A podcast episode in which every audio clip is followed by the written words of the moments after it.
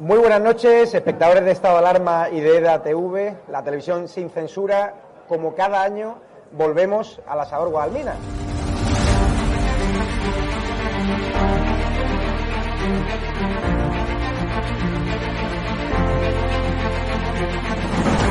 ¿Por qué te gusta lo que hacemos? Porque es la verdad. Está muy bien muy contenta. Señora, ¿les ha gustado el programa? alcanzaron con un disparo en la cabeza a un compañero que era el jefe de la UEI y que como dice, no, es que ya han dejado de matar. Parece que Franco está matando todavía. Cuando vivía Franco con la libertad de expresión, y ahora resulta que son ellos los que no nos dejan hablar a nosotros. Y hay que ir a por ellos. De defender causas que están silenciadas, los pequeños agricultores, los pequeños ganaderos, gente que nunca ha tenido un, un micrófono. Nosotros no nos hemos tomado nunca canapés en la sala VIP antes de entrar en, en un plato de televisión con monedero.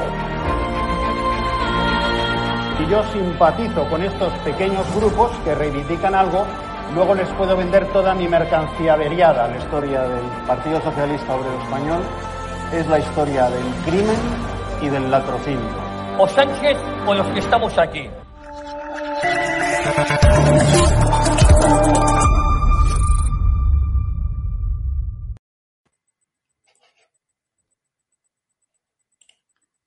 Hola, muy buenas tardes, muy buenos días o muy buenas noches, dependiendo de cuando vean ustedes el programa. Mi nombre es José Antonio Terrones y este es el programa Podemos Dix. Eh, bueno, como cada semana estamos hablando de situaciones, de noticias eh, que ocurren en España en relación sobre todo al partido político Podemos y también, también en relación a, lo que es la izquierda en general. Eh, esta semana la verdad es que estamos muy bien acompañados. Tenemos un programa con, con gente, vamos, maravillosa, con un nivel cultural y un nivel personal extraordinario. Eh, y la verdad es que va a resultar un programa magnífico, ya lo veréis, en el cual, por ejemplo, vamos a hablar de, eh, de lo que está ocurriendo en la izquierda en relación al ámbito sexual de los menores. Pero bueno, antes de adelantar todo, eh, vamos a comenzar a hacer las presentaciones y comenzaremos siempre con el compañero que sale con nosotros todas las semanas, que no es otro que Cristóbal Ruiz. ¿Cómo te, cómo te encuentras, Cristóbal? Hola, muy buenas tardes, muy buenas noches, según cuando veáis el programa. Y hoy traigo dos noticias relevantes.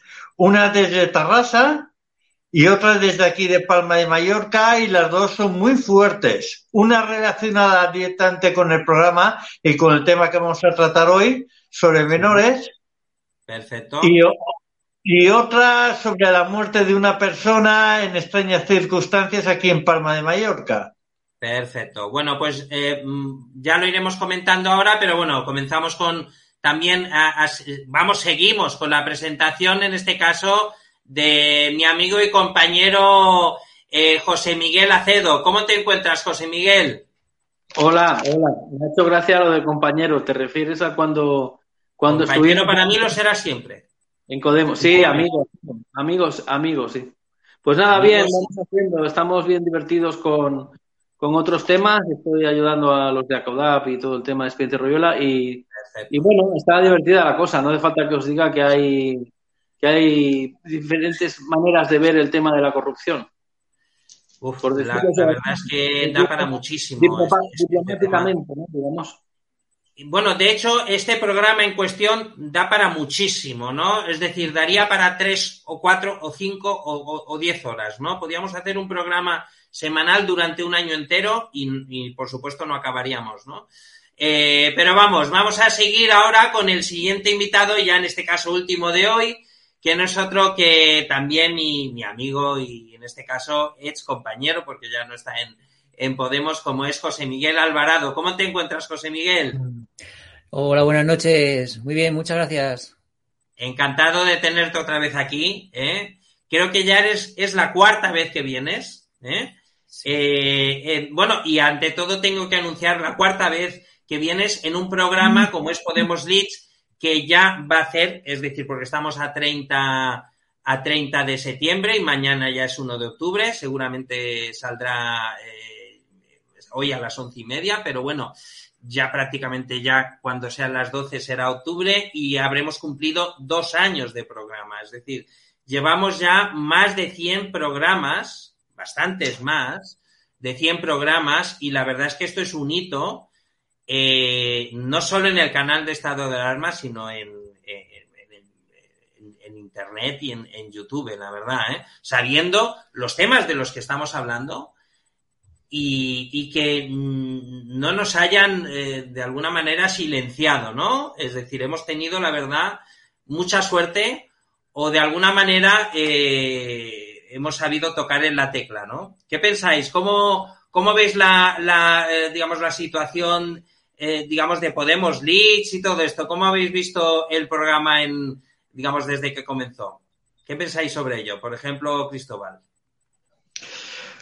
Bueno, ha evolucionado como evolucionan todas las cosas y yo creo eh, que si eh, estamos en una democracia y parte de la democracia es el tener derecho a una opinión diferente a la que pueda tener cualquier otra persona y a ser respetados por tener esa opinión.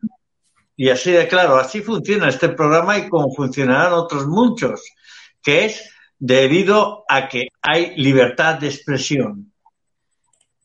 La verdad es que en, todo momento yo lo, yo lo que busqué es, es que tuvieran voz eh, las personas que normalmente mm, nos hemos considerado las bases del partido, ¿no? Lo que eran las bases, porque lógicamente ya lo único que queda como militante de, Podemos eh, soy, soy yo de, los cuatro, digo, ¿no? Pero bueno, eh, en, algún momento pensé que esto sería una buena idea para que la gente conociera lo que estaba pasando, digamos, mm, por debajo de toda esta gente que está en la cúpula, primero en la cúpula de Podemos y en la cúpula del Estado, ¿no? Es decir, del, gobierno como ministros de, consumo o ministra de, igualdad, etcétera, ¿no? Eh, bueno, eh, como hemos un poco comentado, el programa de hoy eh, va a ir un poco relacionado sobre, sobre el tema de, digamos, de las, de las reivindicaciones sexuales de los menores que, que muchas, que muchas veces están haciendo miembros de, de la izquierda e incluso de Podemos, ¿no? Es decir, y el titular en cuestión no es otro que, a ver, lo ponemos aquí. Ah, te había salido un segundito, se ve, no te estábamos viendo. Pues mira, el, título, el titular del programa en este caso es El caso Dutrus y sus similitudes con la situación política actual. Lógicamente, no estamos diciendo ¿eh? que, tengan que ver eh, los gobiernos, eh, digamos, españoles con la situación de pederastia que se esté dando, por ejemplo, digamos, en, situaciones delictivas que se están viendo, por ejemplo, en los juzgados, etcétera. No estamos diciendo eso, ¿no?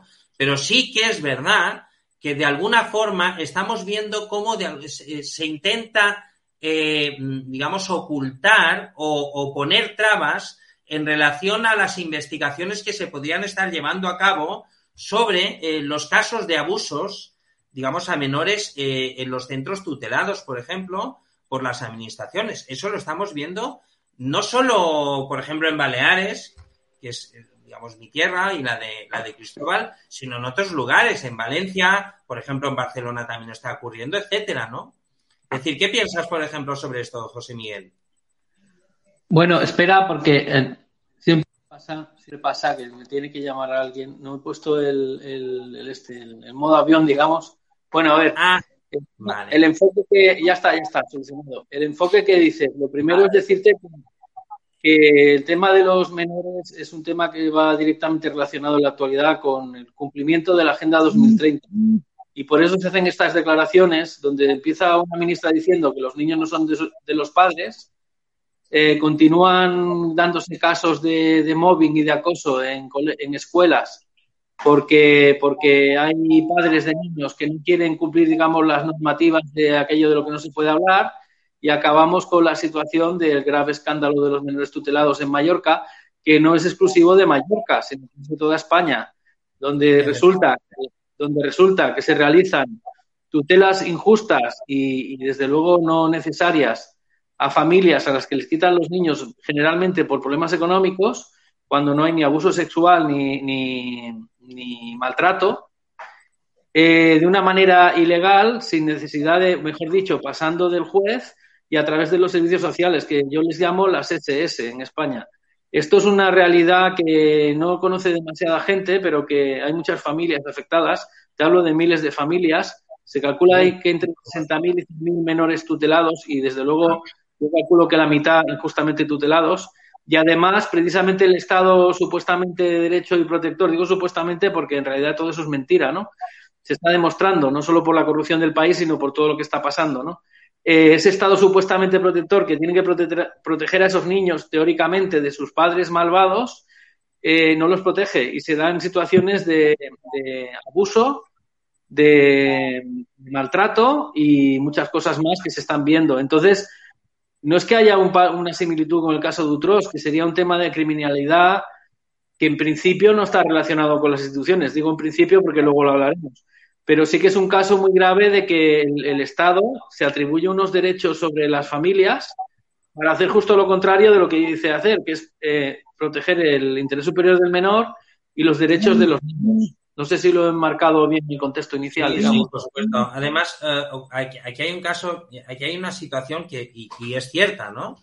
Eh, el Estado, eh, de parte, por ejemplo, eh, digamos, a nivel de, de, de ingresos, eh, por esos niños tutelados, recibe, por ejemplo, de Europa miles de euros mensuales. No es así. Es decir, recibe una cantidad de dinero eh, bastante considerable. Es decir, y más si ese niño, por ejemplo, eh, necesita una dependencia importante, ¿no? Es decir, se están hablando de alrededor de 2.000, 3.000 euros mensuales, ¿no? No, no, no, no, más. Son 4.000 euros mensuales por niño tutelado, menor tutelado, aumentan a 9.000 euros si, mensuales si, si, se da el caso de que necesitan eh, ayuda médica. ¿Qué pasa? Que los niños que, y los menores y los adolescentes que no quieren estar allí se ponen a llorar, patalean y entonces aprovechan, les meten medicación y cobran 9.000 euros. Así está. Eso sin contar con los 68.000 euros que dan por cada menor tutelado la Unión Europea Imaginaros el negocio que hay ahí. Solo hay una cosa que tenéis que tener en cuenta. ¿No os parece un poco curioso que el Ministerio de Igualdad de la señora Montero tenga 20.000 millones de euros a su disposición? 28.000 millones de euros. Sí, ah, bueno, sí, bueno. Es, ya es. 8.000 millones más, 8.000 millones menos, tampoco, ¿eh? Como, como diría que él, es, es, minucia, ¿no? Como diría claro, claro. La, la, ministra, la otra, Montero. Eh, bueno, vamos, Vamos a hacer el rondo que hay mucho que hablar aquí. Ya, sí, ya he comentado. Que sí, efectivamente. Eh, bueno, eh, también quería hablar un poco con, con José Miguel Alvarado, ¿eh? Eh, más conocido para muchos como, como apellido obligatorio. No sé si, si te sigues llamando así o si quieres que te, que te llamen así. Y, y, la verdad es que me gustaría comentar un poco contigo, pues eso, es decir, el tema que estamos viviendo con, eh, con, lo que estamos diciendo, ¿no? Con la promoción de, eh, de, de, de, la sexualidad infantil que se está haciendo desde las instituciones que estamos pagando todos, ¿no? Es decir, ¿qué te parece a ti eso, José Miguel? ¿Qué mm. piensas? Sí, soy José Miguel Alvarado y mi nombre artístico es apellido obligatorio, como mi canal de YouTube. Genial. Y en cuanto a este tema de la pederastia, pues sí, se está promoviendo, se está promoviendo no de ahora, sino desde hace como mínimo el final de la Segunda Guerra Mundial, cuando la mafia de la usura controla Occidente a través de los uh -huh. bancos centrales como la Reserva Federal y el Banco Central Euro Europeo. Y desde ahí se, se, patrocina. Esa mafia de la usura conquista el Vaticano en el Concilio Vaticano II de 1963 y da comienzo la contracultura, de ahí salen los Beatles y todo esto. Y ahí es cuando surge, eh, pues, eh, se, bueno, se promociona toda la ideología de género que echa sus raíces en ese entonces, eh, en los años 60, 70. Y una, hay una fecha clave que es la de 1972, que es cuando John Money, un, un pseudo. Sí, sí, especializado sí, en, el transexualismo, pues inventa con el patrocinio de Rockefeller un estudio, estudio sobre la sexualidad del hombre y de la mujer, 1972. Y en él, pues, eh, presenta un experimento falso en el que un niño llamado Reimer, apellidado Reimer, pues que le habían cortado los genitales y le habían hecho creer que era una mujer, pues había dado positivo en el resultado, que sí que, y por tanto deducían que no se nace hombre o mujer, sino que somos puros constructos sociales y según se nos eduque, seremos hombre o mujer. Y entonces, ahí, con ese experimento que fue falso, que fue un fraude, es cuando empiezan los estudios de género, 1972. Pues entonces se instituye en las universidades los estudios de género, primero en Estados Unidos, luego en, el norte de Europa, en los países escandinavos, y nos ha llegado a nosotros con Rodríguez Zapatero. Y ahora estamos aquí, 50 años después de 1972, que la ministra de Igualdad dice que los niños deben tener, deben tener derecho a practicar sexo con quien quieran, siempre y cuando sea consentido. Es decir, darles a los niños, mm, cuando me hablo de un niño, hablo de 0 a 12 años. Eso es un niño. Efectivamente. De 12 a 16 son prepúberes o pubres y luego ya pues son adultos. Entonces, a los niños de 0 a 12, pues que tengan relaciones consentidas con adultos, con quien quieran. Y esto obedece a una filosofía, obedece a una filosofía y a una agenda político-social implantada por la mafia de la usura. Y bueno, luego si queréis desarrollo el tema, pero que no le quepa duda a nadie de que lo que ha dicho la ministra va en ese sentido, va en el sentido de conceder el derecho a los niños de practicar sexo con quien quieran, incluso con adultos. Ah, también quería, eh, de alguna forma, promocionar, eh, digamos, una, una publicación que, eh, que has realizado hace muy poco y que esto, aquí lo tenemos, El matriarcado ultravioleta. Un libro, la verdad, excepcional y que me gustaría que comentaras un poco. ¿De qué va un poco lo que es esta, esta novela, pues este libro en cuestión? Pues como veis, va sobre el feminismo. Aquí tenemos el puño feminista Efectivamente. Y rodeado por el circulito de la Agenda 2030, rompiendo y fracturando el amor. El amor eh, en general y sobre todo el amor romántico entre los hombres y las mujeres. Es decir, eh, los lazos emocionales entre los hombres y las mujeres que producen hijos y descendencia. de eso va. Y va sobre mis historias, mis aventuras en Podemos cuando estaba por allí y cómo fui discutiendo con todos ellos ahí en el Círculo Carabanchel Latina y como al final, en el capítulo 20, ya me voy de Podemos y comienzo mi lucha contra ese partido relativista moral que promociona la pederastia. Genial, pues eh, la verdad es que, bueno, eh, invito a todo el mundo en este programa eh, y en el canal de Estado de Alarma que, que compren y lean este libro porque, bueno, conociendo a José Miguel, a José Miguel Alvarado, eh, seguro que bueno les va a dar unas tardes y, unos días sensacionales. ¿eh? Eh, nada, maravilloso, maravilloso que hayas escrito y te animo a que escribas, a que sigas escribiendo, por supuesto que sí. Nada, y tenemos como siempre a nuestro amigo y compañero Cristóbal Ruiz. ¿Cómo te encuentras, Cristóbal? Pues yo aquí escuchando interesado las versiones y lo que están comentando pues eh, nuestros invitados con mucho interés. Y decirle por ejemplo a José Miguel Alvarado hacerle una pregunta. Si puede ser.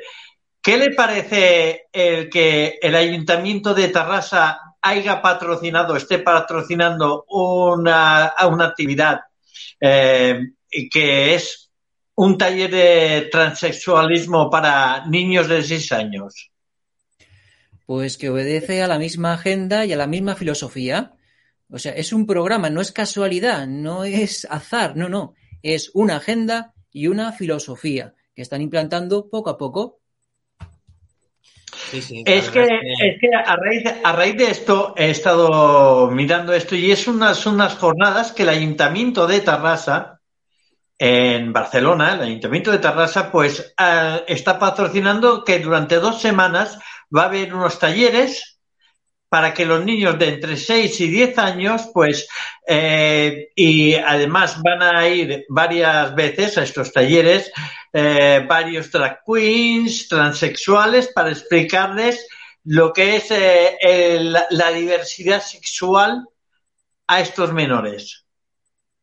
Lo que a mí me parece, eh, me, me parece indignante, me parece indignante, es que se intente promocionar este tipo de vida a menores que yo creo que lo que deberían aprender son otras cosas que son, creo que, más importantes para su crecimiento emocional. Antes de explicarles, antes de transvestir a, esta, a, a estos niños, eh, porque yo creo que este taller más que eh, para transvestir a los menores, lo único que va a servir es para que los niños se escaqueen más de sus obligaciones, eh, el poder estudiar o desarrollar deporte o, otro ti- o cultura en general, para a- a meterlos en un, en un, digamos, en un taller de fantoches. No, pero si te das cuenta, Cristóbal, esto es lo mismo que está ocurriendo, por ejemplo, eh, con esa famosa gincana sexual, no sé si, si te acuerdas, ocurrida en... También fue en Cataluña. También Sí, fue en sí, ¿lo Cataluña. ves? Estamos hablando de esto. Una gincana sexual para adolescentes en Vilasar de Mar genera polémica. Eh, bueno, eh, lo que querían hacer, bueno, de todo, ¿no? Es decir, por lo visto, eh, algunos padres ya trabajan una demanda ante la Fiscalía de Menores y la Concejalía, la Concejalía de Juventud ha lamentado este viernes un error de comunicación, ¿no? Es decir, que por lo visto, pues eso, es decir, una gincana que ha causado indignación en algunas familias y bueno, había de todo. Por ejemplo, eh, colocar un preservativo con la boca en un palo o en un plátano, untarlo con miel y nata o, y lamerlo. O también emular posturas del Kama Sutra. Esto en niños. Es decir, eh, y algunos padres ya trabajan, como ha dicho, en una demanda, ¿no? Es decir, eh, es, es alucinante. Es decir, ¿cómo se puede llegar a este extremo? Y además resulta que yo incluso he estado en, en- asambleas donde, donde se habla de este tema y se dice no, pero es que estamos hablando de docentes, ¿eh? Eh, discutiendo con docentes sobre este tema y me dicen no, pero es que hay que enseñar educación sexual porque vete a saber si los padres son homófobos.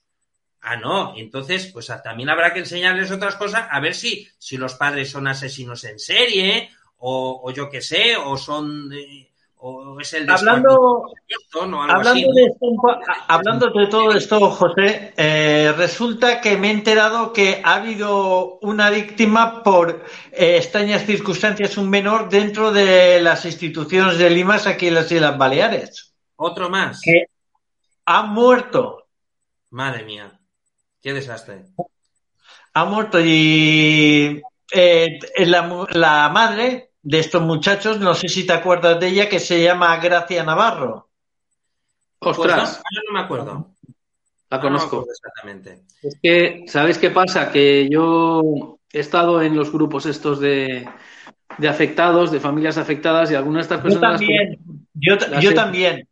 Las Y yo fui el primero que expuso en las Islas Baleares lo que era el negocio y la corrupción sobre los fondos que llegaban para la ayuda la infancia dentro de las instituciones y cómo se distribuían, a quién se los daban y por qué se los daban y con el criterio que se daba.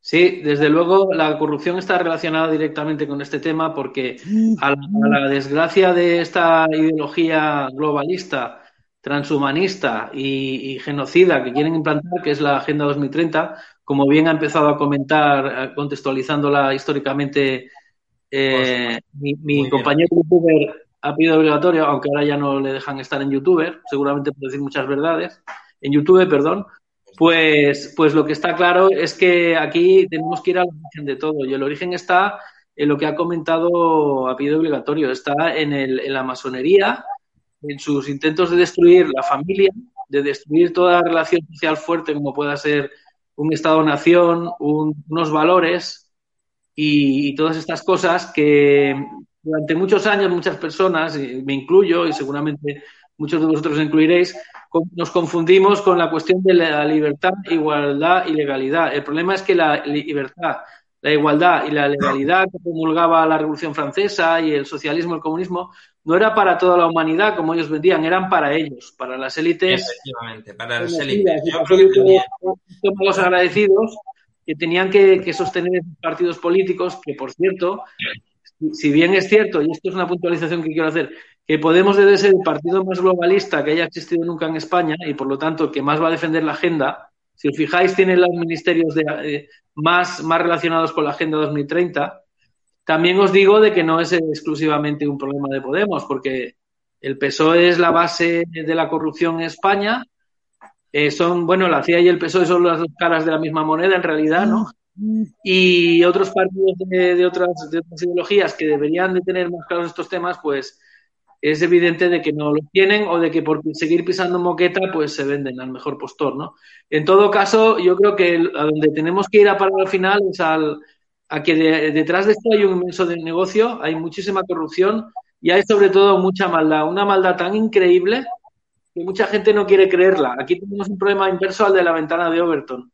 Ellos meten estos temas para que la gente no le parezcan extraños y nosotros cuando decimos la verdad nos tachan de fascistas o nos dicen que estamos locos y que somos conspiranoicos, cuando realmente los que estamos explicando estos temas, si no nos ponemos a hablar, claro, de, reptilianos y de tierra plana y otras cosas, y no perdemos el norte, estamos diciendo la verdad. Aquí todo viene de, del tema de, las élites que, según parece, como bien sabéis, le sobramos el resto de la humanidad, pero el, el planeta tiene que quedar muy limpio y muy verde.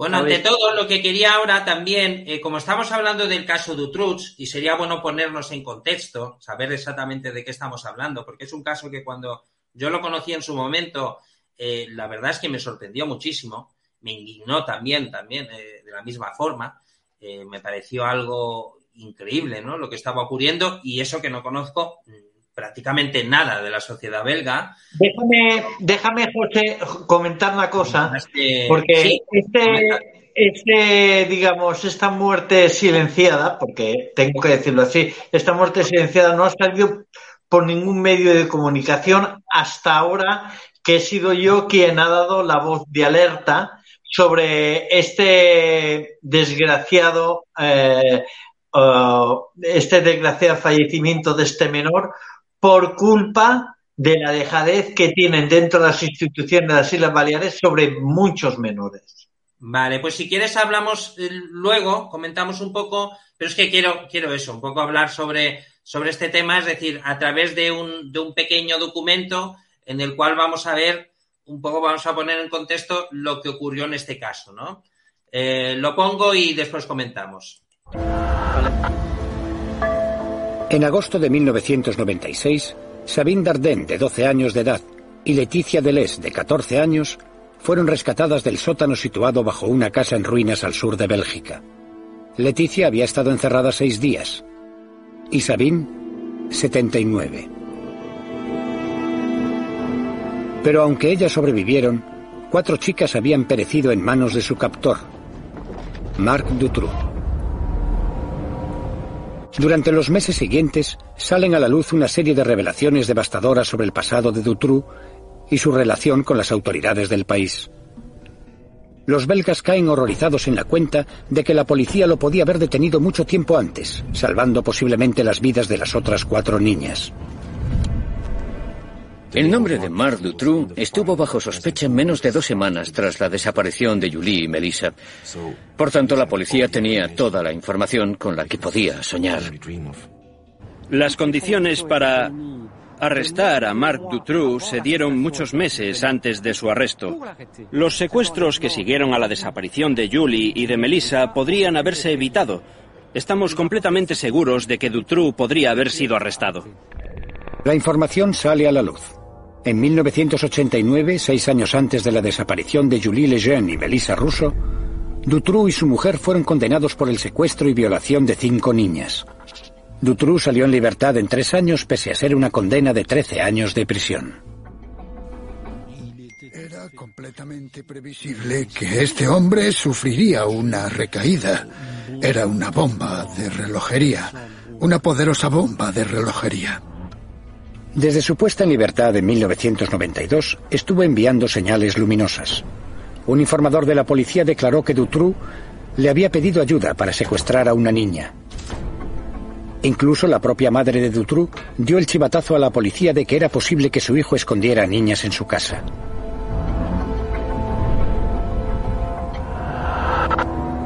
Finalmente, en agosto de 1995, la policía lo puso bajo vigilancia en una operación llamada Otelo. Se escondió una cámara en un vagón de tren enfrente de su casa de Marcinel. Esta cámara estaba enfrente de la casa la noche en que Anne y Evge fueron raptadas.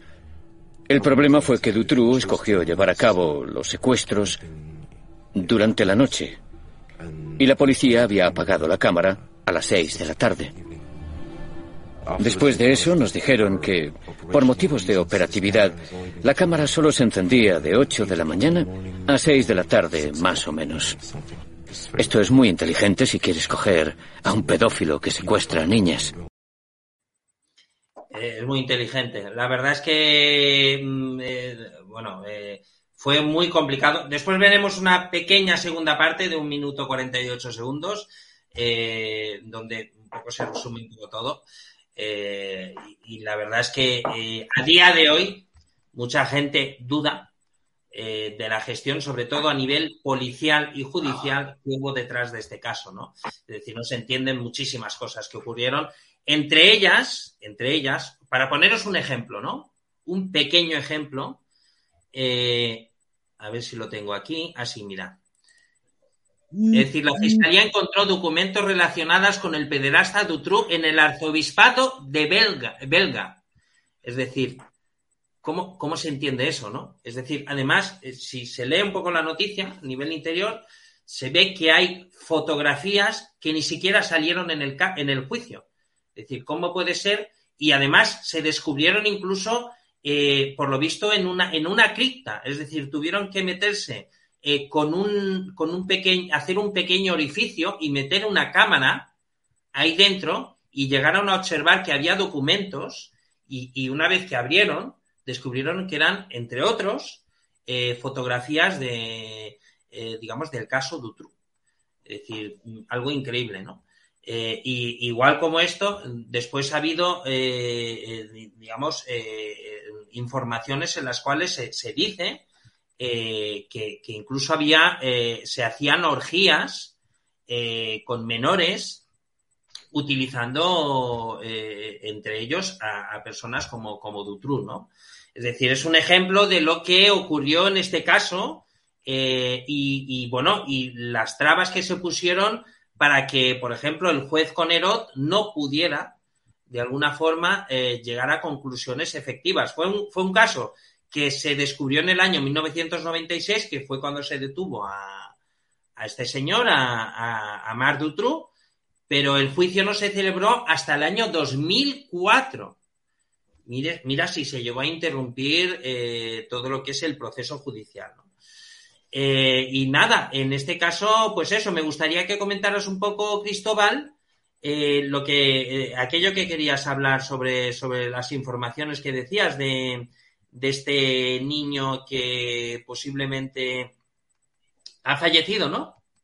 Sí, sí, está, eh, ha fallecido. Esto mm, yo me he enterado, yo me he enterado a través de pesquisas y a través de hablar con la madre de que allí dentro, pues el niño pues no tenía la atención médica adecuada, la, atención eh, psicológica adecuada y este niño pues fue apagándose como si fuera una vela poco a poco, poco a poco, hasta que quedó eh, casi en estado semi-vegetativo y, con, eh, eh, con un trágico final que es el fallecimiento del menor.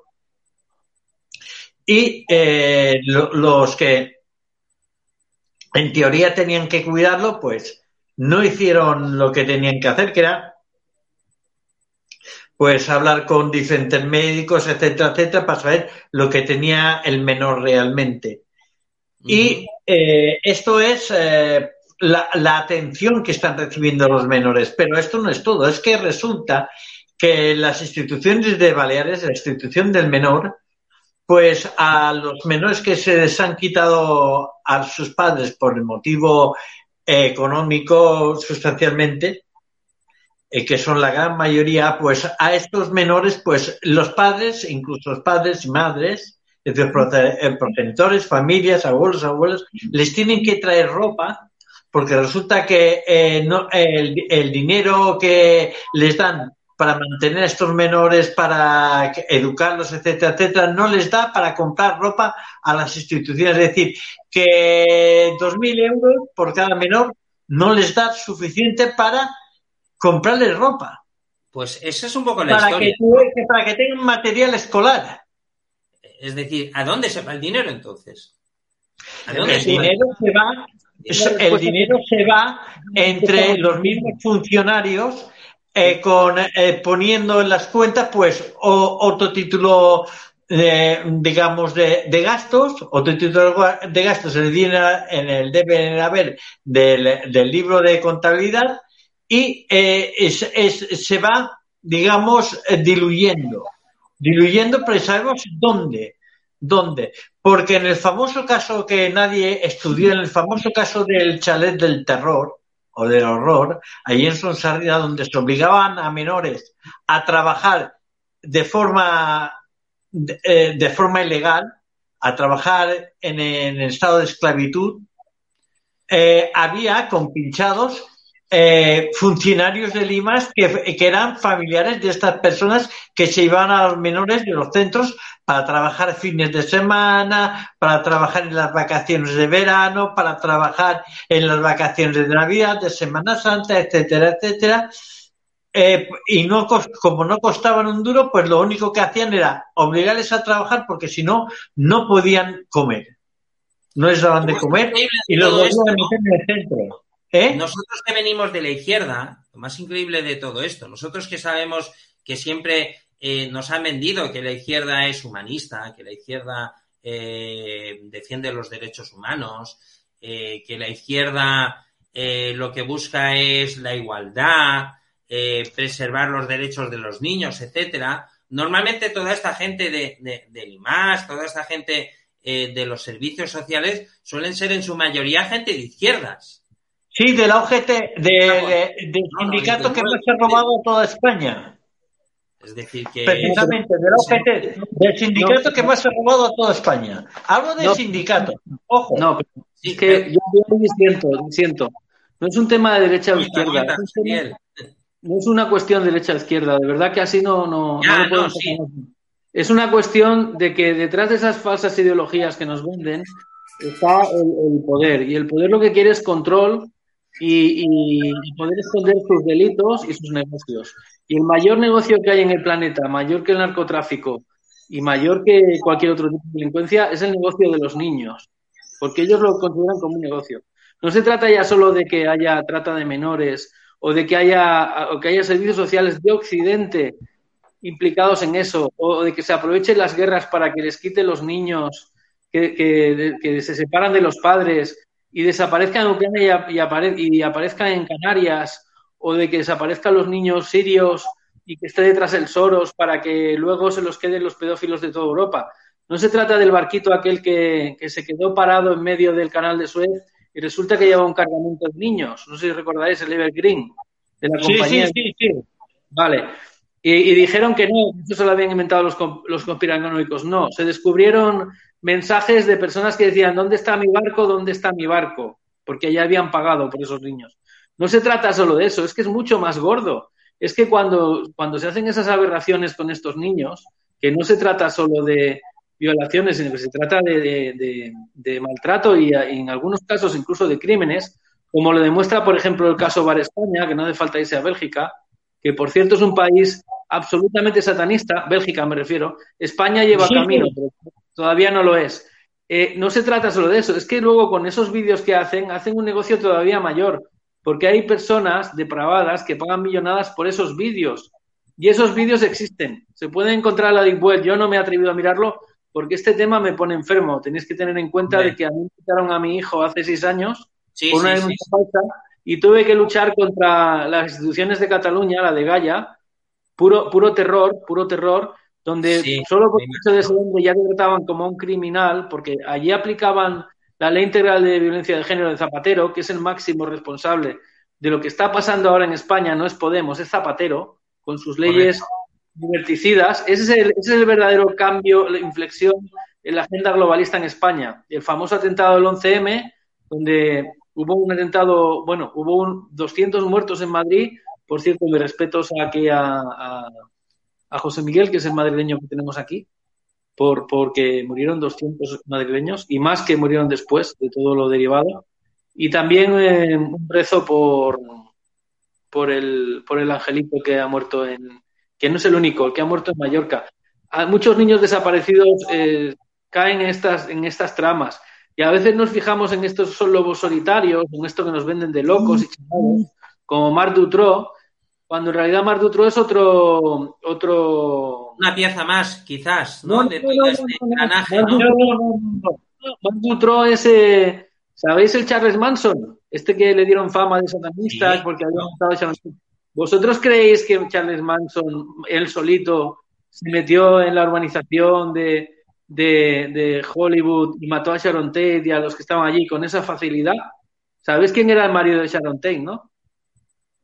Polanski. Mm. Un Polanski, pedófilo, un Polanski. pedófilo que no le dejaron entrar en Estados Unidos durante años porque se casaba con menores. Bueno, se casaba, evidentemente, antes de casarse hacía otra cosa, pero digamos que, que se Sí, sí. casaba con menores y, y que hacía vídeos donde se defiende la pedofilia. Y si no, ver toda la filmografía de, de Polanski y de una forma, evidentemente, como hace el cine, metafórica, pues ahí tenéis un montón de, de- de- de- de barbaridades, ¿no?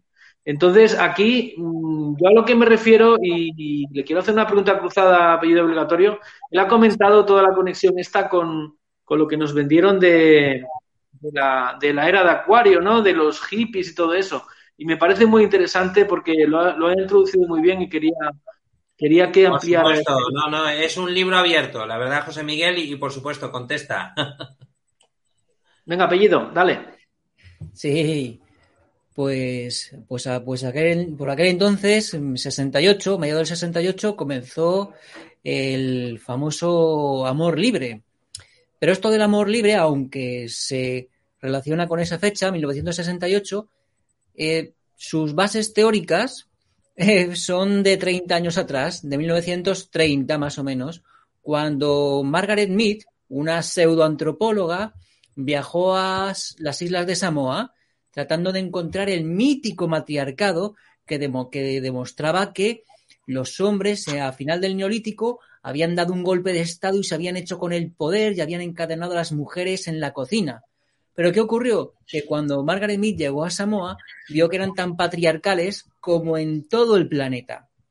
Entonces, Margaret Mead, que también estaba aliada con estos relativistas morales de la mafia de la usura y las élites anglosionistas, pues se inventó, se inventó que en las islas de Samoa quedaban restos del mítico matriarcado, lo cual venía a validar y a sustentar la teoría de que mm, los hombres y las mujeres nacemos igual de neutros y que es la cultura la que nos construye y la que nos hace que tengamos gustos sexuales y laborales diferentes por Sí, medio sí, de la sí. opresión cultural, una opresión que todo un buen, como todo buen marxista, debe combatir. ¿Para qué? Para recuperar la igualdad. ¿Qué igualdad?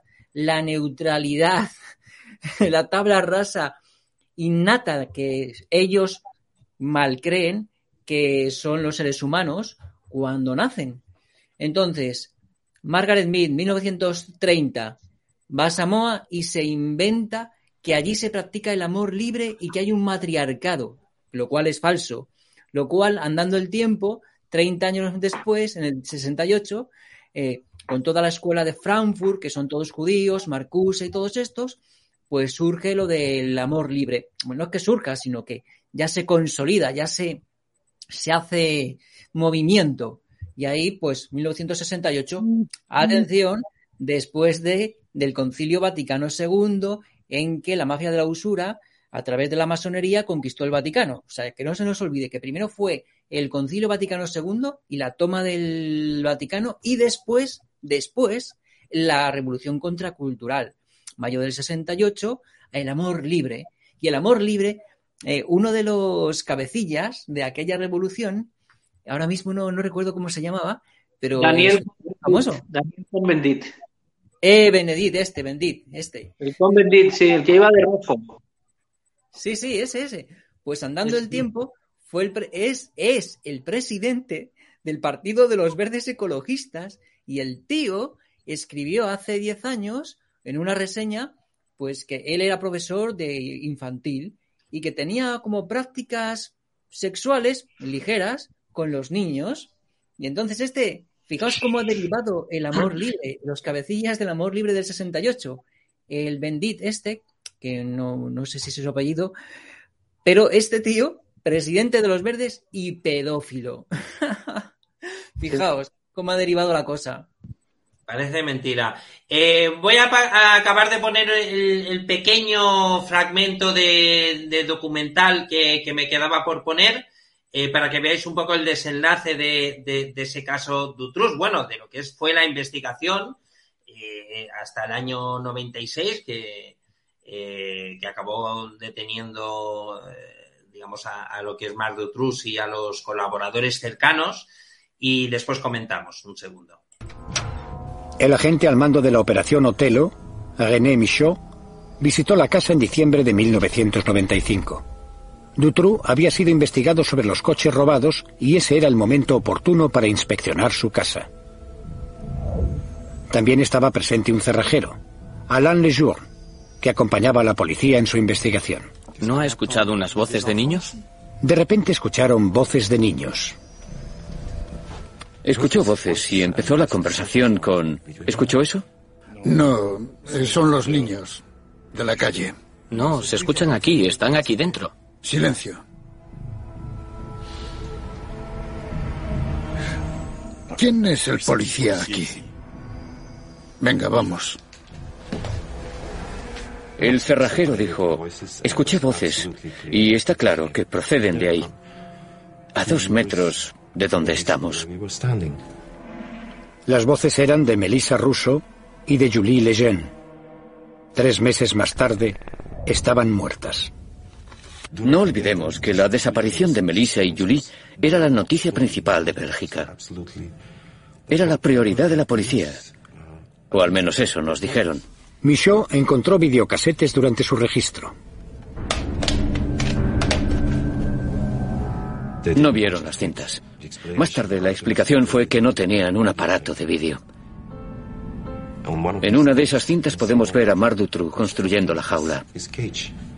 La explicación de dónde estaba y de cómo la había construido estaba en el vídeo. Solo tenían que ver la cinta, pero no tenían un vídeo. Una vez más es la versión oficial. Eh, fue la versión oficial. Lo que quiero, mm, lo que quería mostrar aquí es que, mm, bueno, y eso fue el principio del caso Dutroux.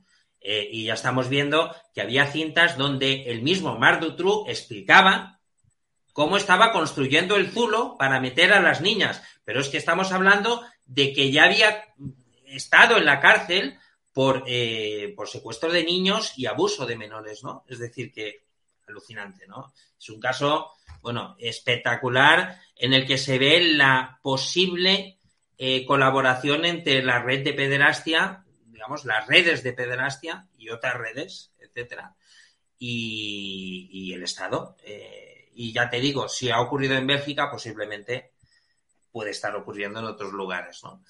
Eh, bueno, ante Sí. todo, nada, eh, ¿queréis comentar algo al respecto de, de todo esto? Por ejemplo, me gustaría, ante todo, José Miguel, que me, que me dijeras cuál ha sido tu proceso creativo, desde mm, cuál fue el germen en El otro. cual, eh, digamos, te basaste para escribir este, este maravilloso libro. ¿En qué te basaste, por ejemplo? ¿De Pues dónde nace tu idea? Pues todo comenzó con una conversación por Facebook con una amiga mía del Facebook que era de Podemos y entonces tuvimos una discusión a cuenta del- de la ley integral contra la violencia de género y entonces a ra- a raíz de esa discusión pues ella me dijo, pues ten en cuenta que el feminismo está muy desarrollado en Podemos. Y yo me quedé así, ostras, ¿será verdad? Porque yo personalmente no me había leído el programa. Yo me había creído la publicidad de que Podemos era el que recogía el espíritu del 15M de 2011, ese movimiento que surgió para luchar contra la crisis creada por los gángsters de las finanzas, ya sabéis, del 2008. Y yo me creí la propaganda, no me leí el, el, programa. Y bueno, pues entonces estuve ahí militando desde lo, en primavera de 2015 y ya en eh, otoño de 2016 fue cuando tuve esta conversación. Y entonces pues fui a las jornadas de adoctrinamiento que hizo Podemos en la Facultad de, Filosofía y de Derecho, allá por esas fechas. Y estuve hablando con otras feministas y bueno, que me confirmaron lo que había dicho esta amiga mía del Facebook y bueno, pues, y, luego pues mis, mis aventuras ahí en, en, la izquierda, manifestaciones anticapitalistas en las que yo iba a distribuir octavillas para informar sobre la ley integral contra la violencia de género, que fueron muy mal recibidas. y luego pues llegué incluso a hablar en una conferencia pues como público con los máximos gerifaltes del feminacismo español, uno de los cuales es Miguel Llorente Acosta. Y aquí dejo constancia en el capítulo correspondiente. Y lo curioso es que este Miguel Llorente Acosta eh, fue uno de los, de los padres, por decir así, de, de, la ideológicamente del feminismo español. Pero no era estaba él solo, sino que estaba con Jorge Corsi. Ah, no sé si os acordáis de Jorge Corsi, un argentino que venía mucho aquí a España a dar conferencias en las asociaciones feministas pues este argentino, andando el tiempo, ya allá en 2008, pues fue encarcelado, ha pasado tres años en cárcel por eh, corromper a menores y ser el jefe de una trata de corrupción de menores. Volvemos a eso. Volvemos a eso. ¿Cómo es posible que hayamos vuelto a eso? Es increíble con la izquierda. ¿Qué está pasando en la izquierda? ¿Qué está pasando en la izquierda? Una cosa. Es alucinante. Pero es que además no sé si conocéis el caso del abusador de menores de Podemos, que era, eh, digamos, un alto cargo, por lo visto, en Castilla y León. Es decir, también ha habido eh, el, primer mm, eh, detenido, el primer juicio que hubo en Podemos, digamos, de alguien así conocido. Relevante. ¿Perdón? Relevante. Fue una, fue una persona que, digamos, que fue eh, acabó en prisión por, por abusar de menores. Es decir, que es increíble, es increíble. Y después resulta que ese Javier Corsi eh, estaba en Podemos como Adalid del feminismo, ¿no? Una persona maravillosa. Era antes de Podemos, era en el 2008. Era uno de los ideólogos del feminismo, o sea, de los que iban enseñando a las asociaciones feministas el discurso feminista junto con Llorente Acosta, que todavía estaba eh, vigente pero que sí, que a Corsi, que era famosísimo entre las feministas, que ha pasado tres años en la cárcel por corrupción de menores y dirigir una trama de, de, de, de prostitución de, niños. Y esto es el amor libre, porque el amor libre no solamente es el amor entre eh, homosexual, sino entre niños y adultos, amigos. Eso es el amor libre. Incluso la, la necrofilia también cabe dentro del amor libre. Pero, eh, ¿tú crees, por ejemplo, José Miguel, que esto es una forma de deconstruir a la sociedad, es decir, de hacer que la sociedad rompa con sus valores tradicionales, eh, con los sentimientos que nos unen como seres humanos, por ejemplo, cuando hablan del amor romántico como algo que nos esclaviza, eh, digamos que es la base. Una pregunta, José, ¿qué es Miguel? la violación. José Miguel. El apellido obligatorio se llama José Miguel y yo, Cisne Negro, también me llamo José Miguel. Eh, ¿A cuál de los dos te dirijo? ¿Mí mismo o a, apellido? Bueno, eh, eh, un poco lo comentaban los dos. A ti también, José Miguel, por ejemplo. ¿Por qué? ¿Por qué buscan esa, es, digamos, esa relación sexual de los menores con no, no, no, no, no. no van para destruir el amor romántico. En realidad lo que quieren destruir la, la buena relación entre hombres y mujeres, por lo que ha dicho apellido obligatorio, para que no nazcan los niños.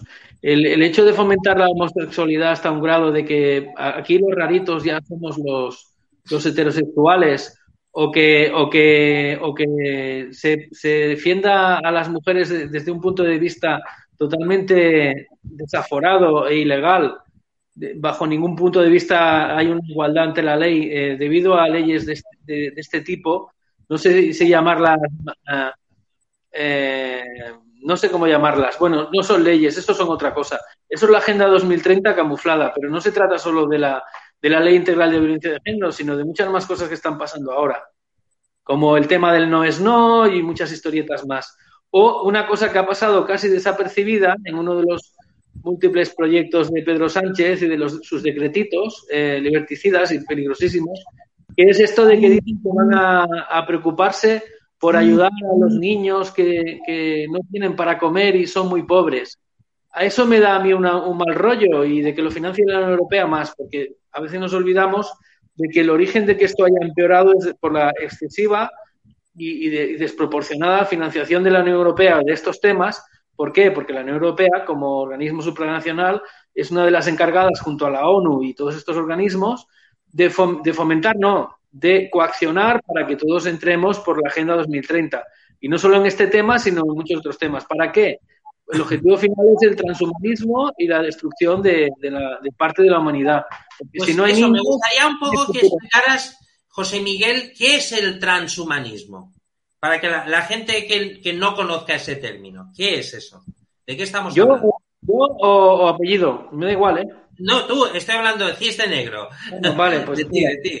José El Miguel. transhumanismo es, es el, eh, digamos, la ideología eh, final o la fase final de la Agenda 2030 que tienen los, las élites globalistas, en la cual prefieren que el alma de una persona se traslade en robot o que las personas se conviertan en robots y tienen medios para hacerlo, no es ciencia ficción, antes de, de tener humanos que en un momento dado pueden decir yo eso no lo hago o estás vulnerando mis derechos. Lógicamente un robot no te va a decir eso, un robot va a hacer lo que tú le digas, no porque sea bueno o malo, sino porque es un es una herramienta y no tiene libre albedrío, a no ser que la inteligencia artificial llegue un día que piense por sí misma, que también puede suceder. En todo caso, el tema es que detrás del transhumanismo está el globalismo, está la masonería internacional, está evidentemente la pedofilia y está también el no es que esté el, el- el- ¿cómo diría yo? No es que estén los gays detrás de eso, es que a los gays, igual que a las mujeres, se les está utilizando para que piensen que estos vienen a proteger sus derechos, cuando en re- en realidad los están utilizando como caballos de Troya para implantar su ideología totalitaria. Y de hecho, a lo que vamos es a un cruce entre 1984 y un mundo feliz que agárrate, agárrate, porque ya lo tenemos encima, ya estamos, estamos viendo las orejas al lobo y mucha gente no se quiere dar cuenta de- del terrible futuro, no, eh, futuro inminente que nos deparan si no, si no despertamos. No sé si lo he contestado. Pues sí, la verdad es que lo has contestado bastante bien, teniendo en cuenta eh, las limitaciones temporales que tenemos siempre. que esto es lo que nos ocurre con estos programas, que Vale, deberían durar horas y horas, pero no tenemos el tiempo necesario para ello. Eh, bueno, más que nada, ya quería, ya un poco ya he explicado, ya hemos explicado un poco lo que, lo que, eh, digamos, teníamos que comentar sobre, sobre este tema. Eh, si queréis hablar, por ejemplo, Cristóbal, de alguna situación más, creo que se ha quedado algo en el tintero. No sé si querías Bueno, comentar algo. yo lo que quería también emplazar a estos dos invitados es que la semana que viene, si pueden, se reúnan con nosotros porque voy a hablar de un tema, voy a hablar de un caso de Francisco Belmonte Ferrer, que ha muerto pues torturado en la cárcel de Palma, supuestamente, y que el, el médico forense de las Islas Baleares ha dimitido por este caso. Porque ya es grave en sí, porque se utilizaron pistolas Phaser, ah, eh, pistolas con dispositivos eléctricos para, para calmarlo, pero no, eh, además de esto, pues eh, fi- 15 funcionarios pues lo torturaron y de hecho en mi artículo que podéis ver ta- tanto Miguel Ángel 1 como Miguel Ángel 2, perdonar. José Miguel, José Miguel. José Miguel. José Miguel. Miguel 1, José Miguel 2, os emplazo a que envíes en Facebook mi artículo sobre este tema, que aunque es un poco escueto, pero ya es potente de por sí, y que esta semana que viene voy a hacer una entrevista a la hermana del fallecido en cuestión, porque es muy grave. Es decir, se ha, eh, se ha intentado silenciar también por medios de comunicación este caso que es muy grave, que una persona haya muerto en circunstancias eh, sospechosas y que incluso el médico forense jefe de las Islas Baleares haya tenido que dimitir por este caso, silenciar por medios de comunicación, imaginaros lo grave que es este caso. Porque este caso implica que los eh, eh, implica que los eh, funcionarios se cedieron de sus funciones. Este caso implica que mediante haber ejercido un, uso de la fuerza extralimitado con consecuencia de fallecimiento, de muerte, óbito de esta persona, y que eh, desde el 1 de agosto han intentado silenciar los medios de comunicación, así como e intentaron silenciar mi vídeo sobre la entrevista, ¿tú te acordás de los famosos muchachos que vinieron de Marruecos, que no fueron, no fueron muchachos y tal, que fue impactante que en, los medios de comunicación intentaron también ocultar y que no han podido. igual, que pues igual que otras cosas. Por eso quiero decir, ahora no puedo hablar, ahora no puedo excederme mucho, pero les emplazo porque es muy interesante. Gracias. Perfecto. Pues nada, ante todo, eh, nada, muchísimas gracias a todos por estar aquí esta semana. Eh, a José Miguel Alvarado, apellido obligatorio, a José Miguel Acedo, Cisne Negro, un placer enorme teneros aquí otra vez, ¿eh? porque eh, José Miguel Acedo también creo que es la tercera vez, si no me equivoco, que sales en el, en el programa y Cristóbal Ruiz, por, por supuesto, también, como siempre. ¿eh? Un placer teneros y a los espectadores de, de Estado de Alarma y de Podemos Leaks, pues un placer de, de nuevo tenerlos aquí, como siempre. Eh, y emplazo, como siempre, a, a, todos los espectadores y a toda la audiencia a comentar en la caja de comentarios, a darle me gusta al programa, a compartir en todas vuestras redes sociales, a compartir con todos vuestros contactos y también a hablar offline de que existe un programa que habla de manera crítica eh, de la izquierda y sobre todo de un partido político como es Podemos, que tenemos que recordar que sigue en el gobierno de España. Ante todo, muchísimas gracias y bueno, hasta la semana que viene eh, y nada. Eh, os emplazo a vosotros a que vengáis, por supuesto, si queréis, y, y emplazo a toda la audiencia que siga viendo nuestro programa. Un placer y... Una cosita. Por supuesto, lo primero, comenta. Sí, lo primero, felicitarte los 100 programas, luego decir a Cristóbal que, que me avise y busque un hueco porque voy liado y a apellido que está invitadísimo a, mi canal. Y solo deciros por último que, que hace una, dos semanas hice una entrevista a, a técnico preocupado. A sí, ah, hace mucho tiempo que no, no oigo hablar de él, ¿eh? Bueno, pues se está moviendo y ha dado la cara, ya sabemos quién es, es Ramón Valero. Y, ah. y, ha movido con su abogado un tema muy importante relacionado con todo esto. Y ¿Sí? os invito a que veáis ese directo. Bueno, evidentemente. Escucha, pues canal, dile, a, dile, a, Ramón que, que, si quiere salir en el programa, pues cuando quiera, ¿eh? Aquí ah, le aviso. Casa, ¿eh? Aviso, le aviso. Venga, pues un placer. Vale, pues un placer a, eh, teneros aquí y nada, hasta la semana que viene. Un fuerte abrazo. Saludos. Venga, hasta la semana que viene. Hasta la semana que viene.